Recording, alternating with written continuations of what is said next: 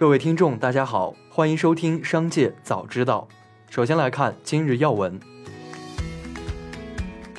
据上海迪士尼度假区官方微博十月三十一日消息，接外省市协查通报，为配合新冠肺炎疫情流行病学调查，上海迪士尼乐园和迪士尼小镇从即刻起停止游客进入。所有已在乐园的游客在离园时需要在出口处接受核酸检测，并做好后续健康监测。十月三十一日，李佳琦直播官方微博发布声明称，近日有多个自媒体散布不实信息，称李佳琦背后团队被抓，胖球为李佳琦做数据。声明指出，美万及李佳琦从未与包括胖球数据在内的数据公司或营销公司展开数据合作。我司从未对直播间数据展开过任何形式的干扰，从未开展过任何涉及数据造假的行为。此前，第三方直播数据平台胖球数据因涉嫌用爬虫窃取直播相关数据被移过端，团队二十三人全部被抓获。一起来关注企业动态。十月三十一日，针对格力接受美国九千一百万美元罚款一事，格力电器回应称，协议涉及问题均发生在八年前，不会对公司正常运营及本年度业绩造成影响。格力于二零一二年收到事故投诉，于二零一三年向美国消费品安全委员会申报。由于申报不及时，二零一六年格力和美方达成民事和解，支付一千五百四十五万美元。二零一七年，美方就此同一事件要求格力承担责任，经过谈判达成协议，并支付七千五百七十五万美元。二零一三年以后未再出现类似问题。近日，蔚来一位车主反映，在洛阳异地家电还车后，发现车内充满酒味以及大量的呕吐物，怀疑工作人员使用客户车辆拉人。随后，蔚来表示对此很抱歉，但同时表示，类似换新车加数十万现金或者退车加二十万现金的方案无法接受。蔚来河南工作人员称，可申请换新车和个人赔偿一万元私下解决，被当事女车主拒绝。近日，国内上市航司陆续发布了三季报业绩。与去年第三季度多家航司扭亏不同，在这民航的传统旺季，大部分国内航空公司都录得亏损。据测算，包括厦航和深航等非上市航司在内的十家国内航司，三季度共亏损一百一十九点九七亿，只有一家航司实现了盈利，那就是国内最大的低成本航空春秋航空。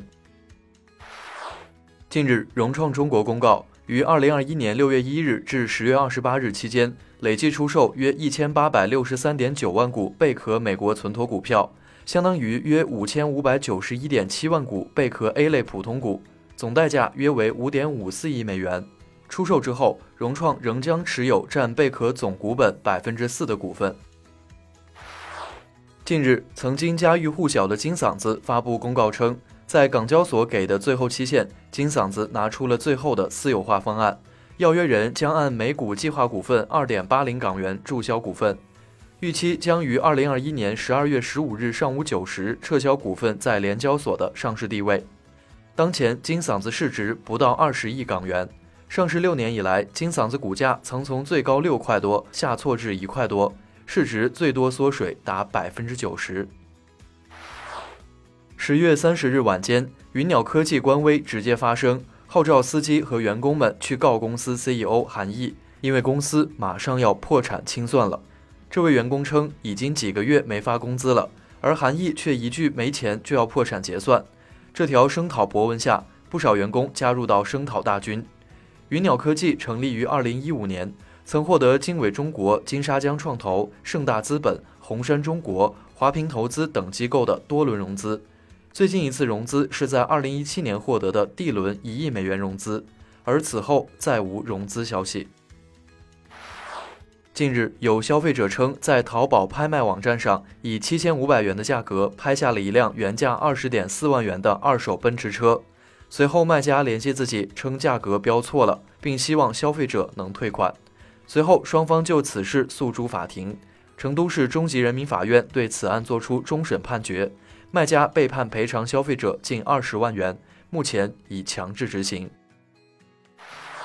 下面来关注产业发展动态。近日，鄂尔多斯一所中学和小学打出了年薪六十万招聘清华北大毕业生当中小学教师的招聘启事。